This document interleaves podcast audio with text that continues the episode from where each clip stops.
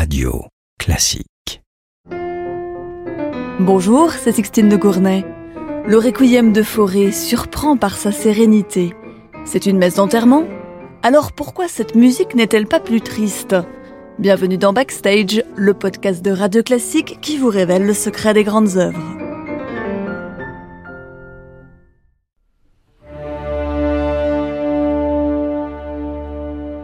Gabriel Fauré tient pendant longtemps les orgues de la Madeleine à Paris.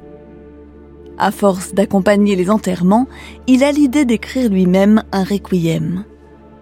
Le décès de ses propres parents, en l'espace de deux ans à peine, l'a peut-être renforcé dans ce projet.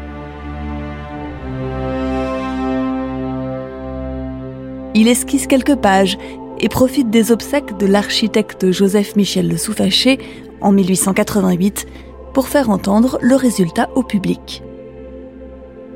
L'œuvre est loin d'être achevée, mais déjà se dessine une certitude. Ce requiem ne ressemble pas à ceux des grands maîtres qui l'ont précédé.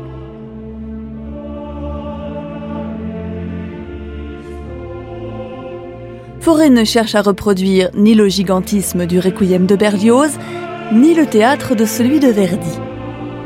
Bien au contraire, le mystère de la mort est chez Forêt une affaire intime, traitée en tout juste 35 minutes et avec à l'origine un orchestre allégé.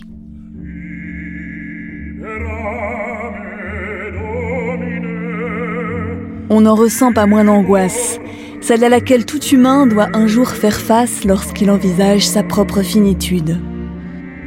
Nous sommes tous ce baryton du libéramé dont les basses semblent scander la marche funèbre.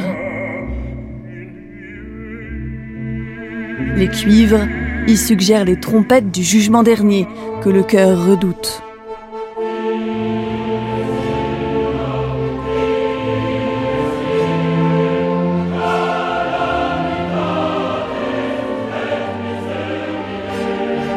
En principe, dans un requiem, ce passage du Libéramé est une reprise du texte du Désiré.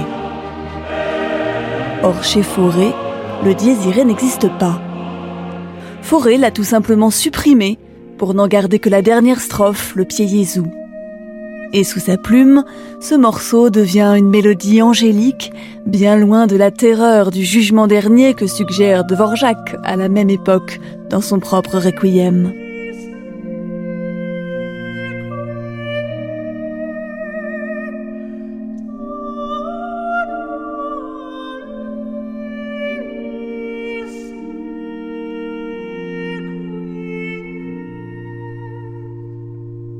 Car Forêt n'a pas peur de mourir. Je sens cela comme une délivrance heureuse, nous dit-il, une aspiration au bonheur d'au-delà plutôt que comme un passage douloureux. Voilà pourquoi cette messe, qui parle pourtant de la mort, n'a rien de triste. Bien au contraire, elle est remplie d'une grande sérénité.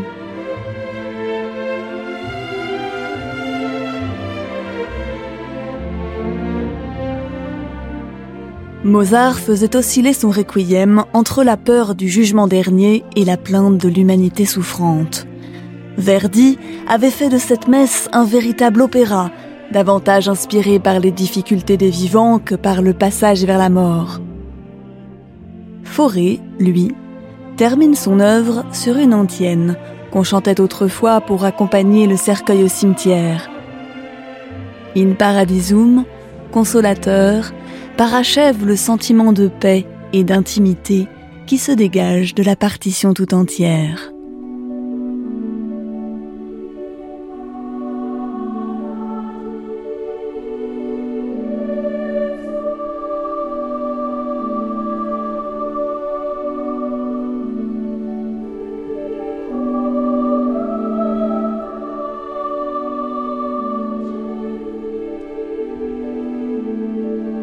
Forêt meurt en 1924.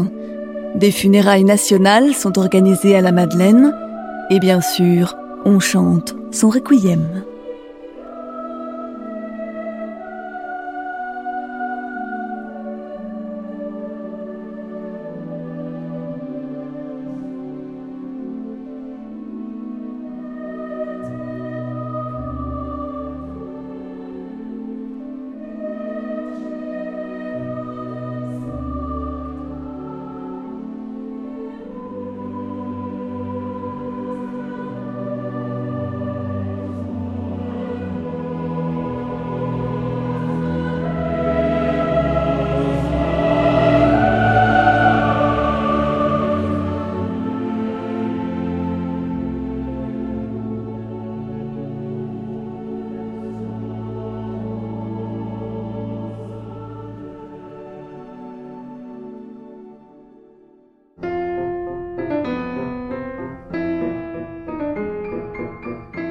Backstage est un podcast de Radio Classique.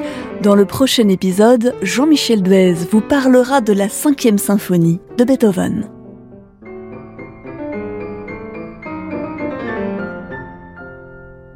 Radio Classique.